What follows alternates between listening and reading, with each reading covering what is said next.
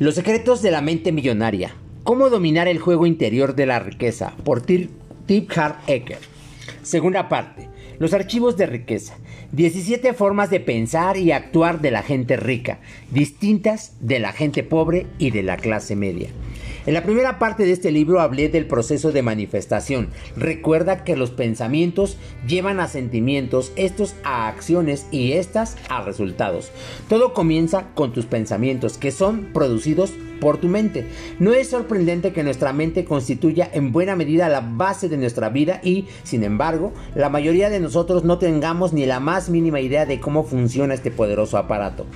Así pues, empecemos por echar un sencillo vistazo a cómo funciona tu mente. De forma metafórica, no es más que un gran armario de archivador semejante a los que pueden encontrar en tu oficina o en tu casa. Toda la información que entra es etiquetada y archivada en carpetas de modo que resulte fácil de recuperar para ayudarte a sobrevivir. ¿Te has dado cuenta? No he dicho prosperar, he dicho sobrevivir. Ante cualquier situación nueva a la que tengas que enfrentarte, acudirás a los archivos de tu mente para determinar cómo actuar. Pongamos, por ejemplo, que estás considerando una oportunidad económica, automáticamente vas a tu archivo etiquetado como dinero y desde allí decides qué hacer. Los únicos pensamientos que puedes tener acerca del dinero serán los que estén guardados en tu archivo de dinero. Eso es todo lo que puedes pensar, ya que eso es todo lo que hay en tu mente bajo esa categoría. Decides basándote en lo que crees que es lógico, sensato y apropiado para ti en cada momento.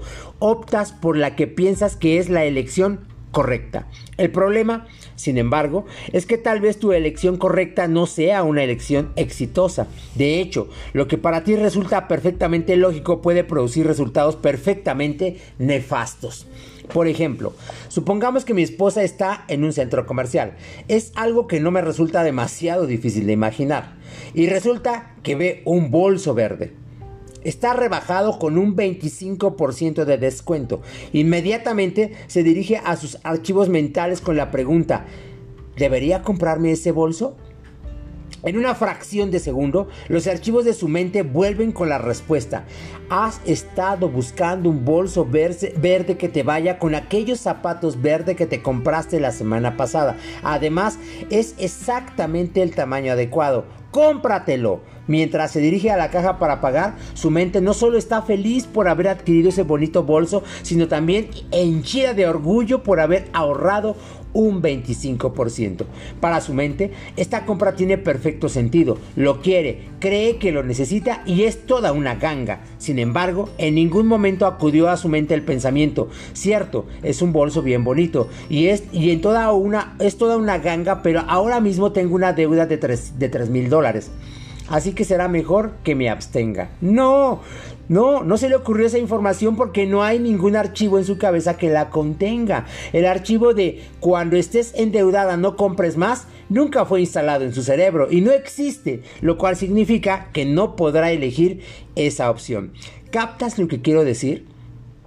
Si en tu armario tienes solo archivos que no contribuyen al éxito económico, esas serán las únicas elecciones que podrás realizar. Para ti serán naturales, automáticas y tendrán perfecto sentido, pero al final seguirán produciendo fracaso o, en el mejor de los casos, mediocridad financiera. A la inversa, si tienes archivos mentales que contribuyen a la prosperidad económica, tomarás de manera natural y automática decisiones que produzcan prosperidad. No tendrás que pensarlo. Tu forma normal de pensar derivará en prosperidad, algo así como Donald Trump. Su forma normal de pensar produce riqueza. En lo referente al dinero, ¿no sería increíble que pudieses pensar intrínsecamente del mismo modo que lo hacen los ricos? ¿Cómo espero que hayas dicho por supuesto o algo equivalente? Bueno, pues sí puedes. Tal como decía antes, el primer paso hacia cualquier cambio en la conciencia, el primer paso para pensar del modo en que lo hace la gente rica es saber cómo piensa la gente rica. Los ricos piensan de forma muy distinta a los pobres y a como lo hace la gente de la clase media. Piensan de manera diferente acerca del dinero, de la riqueza, de sí mismos, de los demás y podemos decir perfectamente que de cualquier otro aspecto de la vida. En esta segunda parte del libro vamos a examinar algunas de estas diferencias y como parte de tu reacondicionamiento o reorientación mental vamos a instalar en tu mente, en tu mente 17 archivos de riqueza alternativos. Con archivos nuevos vienen nuevas opciones. Entonces podrás pillarte a ti mismo cuando estés pensando como la gente pobre o de clase media y serás capaz de cambiar conscientemente tu enfoque a cómo piensan los ricos. Recuerda, puedes decidir adoptar las actitudes que contribuirán a tu felicidad y a tu prosperidad en lugar de caer en actitudes que no ayudan a ello. Principio de riqueza. Puedes adoptar las actitudes que contribuirán a tu felicidad y a tu prosperidad en lugar de caer en actitudes que no ayudan a ello. Para empezar, algunas advertencias. En primer lugar, de ningún modo, forma o manera pretendo degradar a la gente pobre ni quiero dar la impresión de que no me compadezco de su situación. No es que crea que las personas ricas son mejores que las pobres, simplemente son más ricos. Al mismo tiempo, quiero asegurarme de que captas el mensaje, de modo que voy a hacer las distinciones entre ricos y pobres lo más extremas posible. En segundo lugar, cuando hablo de gente rica pobre y de clase media, a lo que estoy refiriéndome es a su mentalidad, a lo distinto que piensan y actúan, más que a la cantidad de dinero que posean o al valor que tengan para la sociedad. En tercer lugar, estaré generalizando cantidad. Entiendo que no todos los ricos ni todos los pobres son como yo los estoy describiendo. De nuevo, mi objetivo es asegurarme de que captas de, de qué se trata cada principio y que lo utilices adecuadamente. En cuarto lugar, en general no siempre estaré refiriéndome a la clase media de forma específica, puesto que la gente de clase media posee comúnmente una mezcla de mentalidad rica y pobre. De nuevo, mi intención es que tomes conciencia de dónde encajas en la escala y pienses más como los ricos si quieres crear más riqueza. En quinto lugar, puede dar la impresión de que varios de los principios que se exponen en esta sección tratan más de hábitos y acciones que de modos de pensar. Recuerda, nuestras acciones proceden de nuestros sentimientos que se derivan a su vez de nuestros pensamientos. Por consiguiente, toda acción rica está precedida de una forma de pensar rica. Finalmente, voy a pedirte que te predispongas a dejar de hacer lo correcto. Lo que quiero decir con esto es que te predispongas a dejar de tener que hacerlo a tu manera. ¿Por qué? Porque a tu manera te ha traído exactamente lo que tienes en este momento. Si quieres más de lo mismo, sigue haciéndolo a tu manera. Sin embargo, si aún no eres rico, tal vez ya sea hora de que vayas considerando una manera distinta, especialmente una que proceda de alguien que sea muy rico y que haya encaminado hacia la riqueza también a otros miles de personas. De ti depende. Los conceptos que estás a punto de aprender son sencillos pero profundos. Producen cambios reales para personas reales en el mundo real. ¿Cómo lo sé? En mi empresa, Peak Potential Training, recibimos cada año miles de cartas y correos electrónicos contándonos cómo ha transformado cada uno de los archivos de riqueza la vida de la gente. Si los aprendes y los utilizas, tengo la confianza de que también transformarán tu vida. Al final, al final de cada sección encontrarás una declaración y un movimiento físico con el cual anclarla a tu cuerpo. Encontrarás también acciones que al emprenderlas te ayudarán a adoptar ese archivo de riqueza. Es imprescindible que lleves a la acción cada uno de los archivos en tu vida lo más rápidamente posible para que los conocimientos puedan pasar a un nivel físico, celular y crear cambios duraderos y permanentes. La mayoría de la gente comprende que somos criaturas de hábito, pero de lo que no se da cuenta es de que en realidad existen dos clases de hábito, el hábito de hacer y el hábito de no hacer.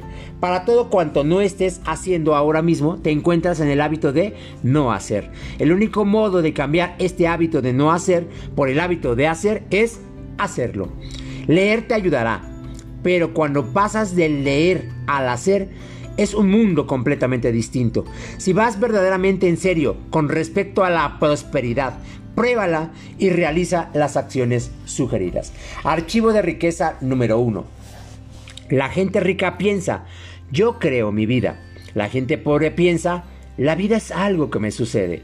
Si quieres crear riqueza, es imprescindible que tengas la creencia de que tú estás al volante de tu vida, especialmente de tu vida financiera. Si no crees esto, entonces debes de creer intrínsecamente que tienes poco o ningún control sobre tu vida y por lo tanto que tienes poco o ningún control sobre tu prosperidad económica. Esa es una actitud de ricos. ¿Te has fijado alguna vez en que habitualmente es la gente pobre la que se gasta una fortuna jugando a la, lotería? ¿Creen de verdad que la riqueza les va a llegar de alguien que saque su nombre de un sombrero? Se pasan el sábado por la noche pegados al televisor mirando nerviosos el sorteo para ver si la riqueza va a aterrizar en ellos esta semana. Claro, todo el mundo quiere ganar la lotería e incluso la gente rica juega por diversión de vez en cuando, pero, en primer lugar, no se gasta en la mitad de su sueldo en las apuestas o billetes de lotería y, en segundo lugar, ganar la lotería no constituye su principal estrategia para crear riqueza. Para crear riqueza, tienes que pensar que eres tú quien crea tu prosperidad, que eres tú quien crea tu mediocridad y que eres tú el que está creando tus apuros en torno al dinero y al éxito. Consciente o inconscientemente sigues siendo tú. En lugar de aceptar ser responsables de lo que está sucediendo en su vida, la gente pobre elige el papel de víctima. El pensamiento predominante de una víctima es a menudo el de pobre de mí. Así que, voilà. En virtud de la ley de la intención, eso es literalmente lo que consiguen las víctimas, conseguir ser pobres. Fíjate en que he dicho que hacen el papel de víctima, no he dicho que lo sean. Yo no creo que nadie sea una víctima, sino que la gente se hace la víctima porque cree que le aporta algo. Enseguida comentaré esto más detalladamente. Dicho esto, ¿Cómo puede saberse cuando está la gente haciéndose la víctima? Dejan tres pistas obvias. Pero antes de hablar de esas pistas, quiero que tengas presente que entiendo totalmente que ninguno de estos modos de ser tiene que nada que ver con nadie que esté leyendo este libro. Pero tal vez, solo tal vez, podrías conocer a alguien que puede identificarse con alguno de ellos. Y dije tal vez, solo tal vez podrías conocer íntimamente a esa persona. En cualquier caso, te sugiero que prestes mucha atención a esta sección. Pista número uno. De la víctima, la culpa. Cuando se trata del motivo por el cual no son ricos, la mayoría de las víctimas son profesionales del juego de la culpa. El objeto de este juego es ver cuántas personas y circunstancias pueden señalar con el dedo sin mirarte nunca a ti mismo. Las víctimas, al menos, se lo pasan bien. Por desgracia, no resulta tan divertido para cualquier otra persona que tenga la mala suerte de encontrarse a su, alrededor. Eso es porque aquellos que son más cercanos a las víctimas se convierten en blancos fáciles.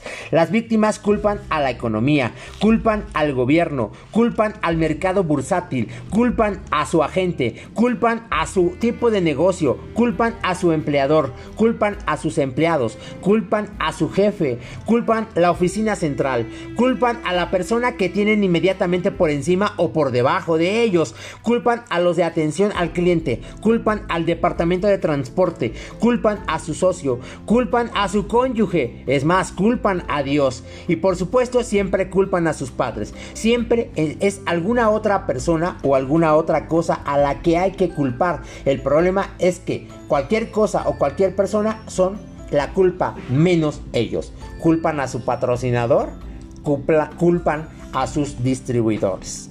Pista número 2. De la víctima, las justificaciones.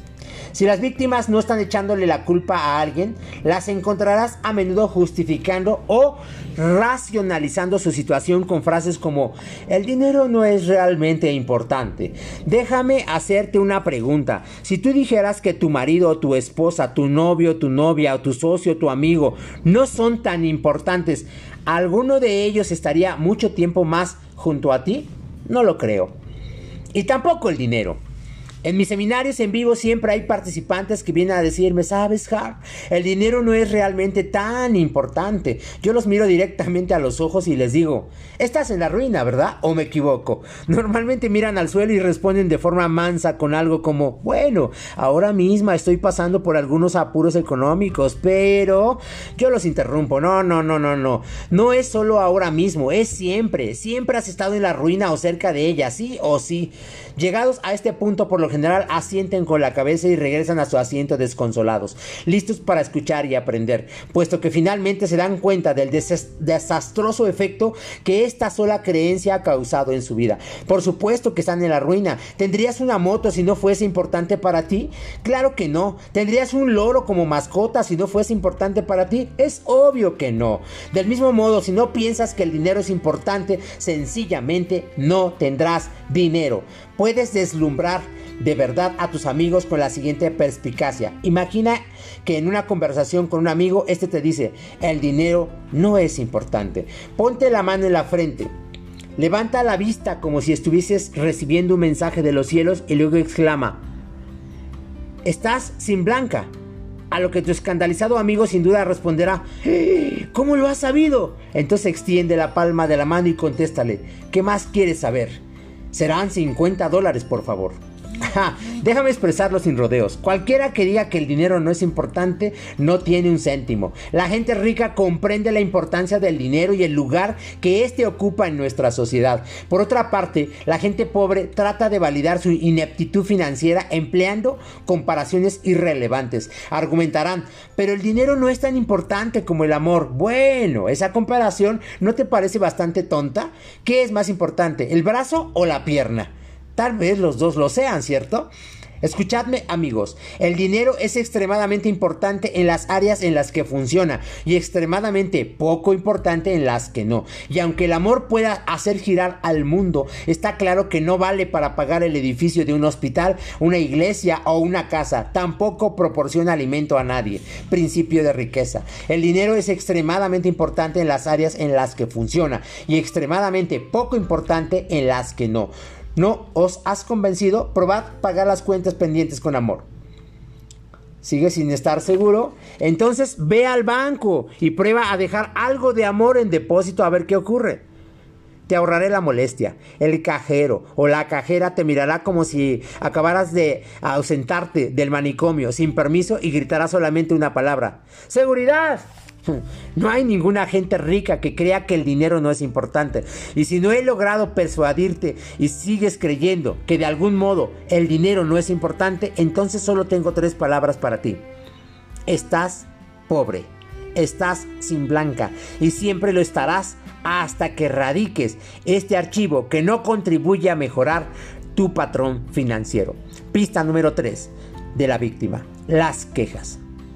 Quejarte es absolutamente lo peor que podrías hacer por tu salud o tu riqueza. Lo peor, porque yo soy un gran creyente que la ley universal que reza, aquello en lo que te centras se expande.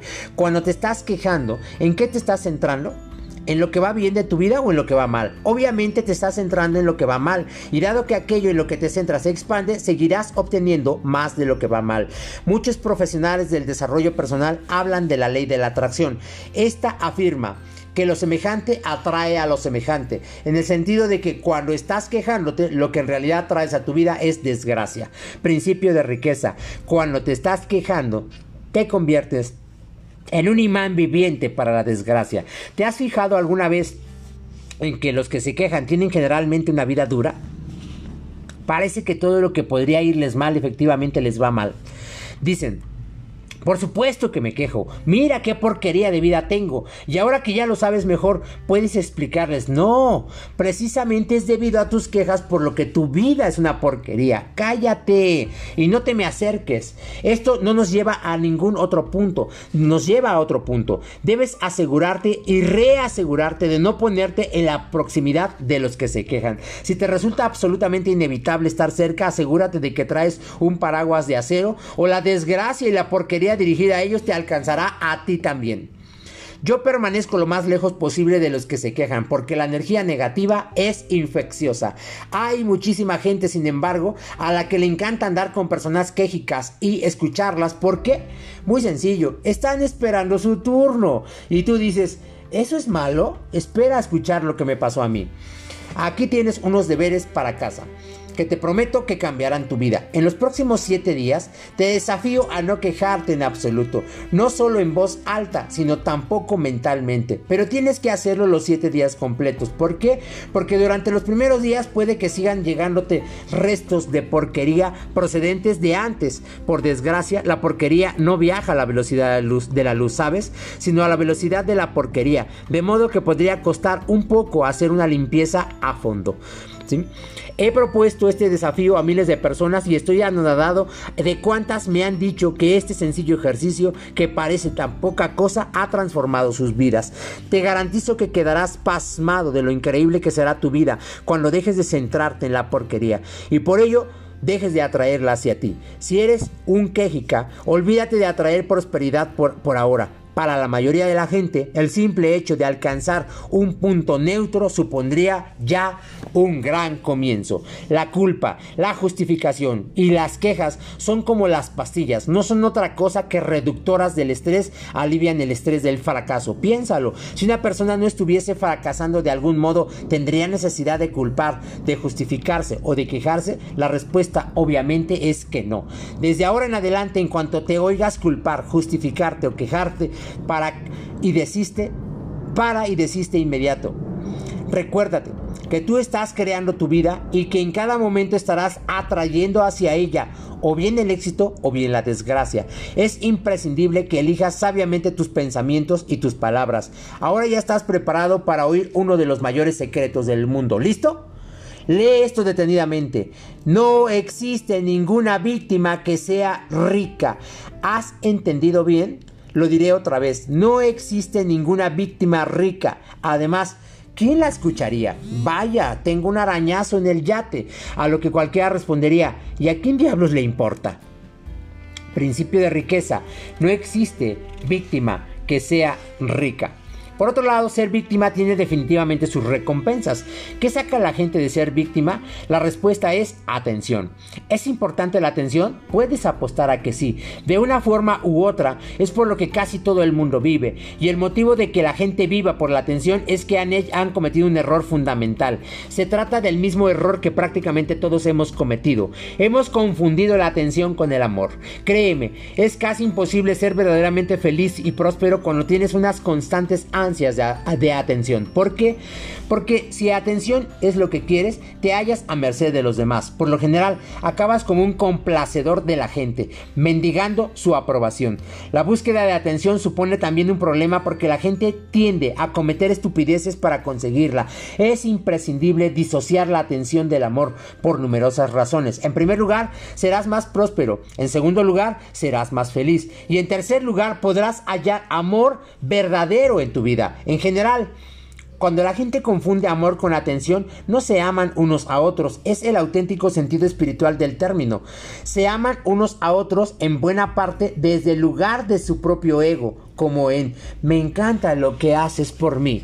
Por lo tanto, la relación trata en realidad sobre el propio individuo y no sobre la otra persona, o al menos sobre ambos.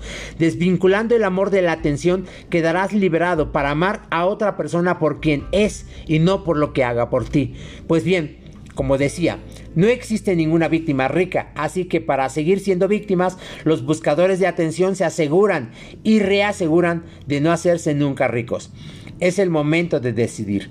Puede ser una víctima o puede ser rico, pero no ambas cosas. Escúchame, cada vez y quiero decir cada vez que culpas, te justificas o te quejas, estás degollándote económicamente hablando. Claro, estaría bien emplear una metáfora más simpática y agradable, pero olvídalo.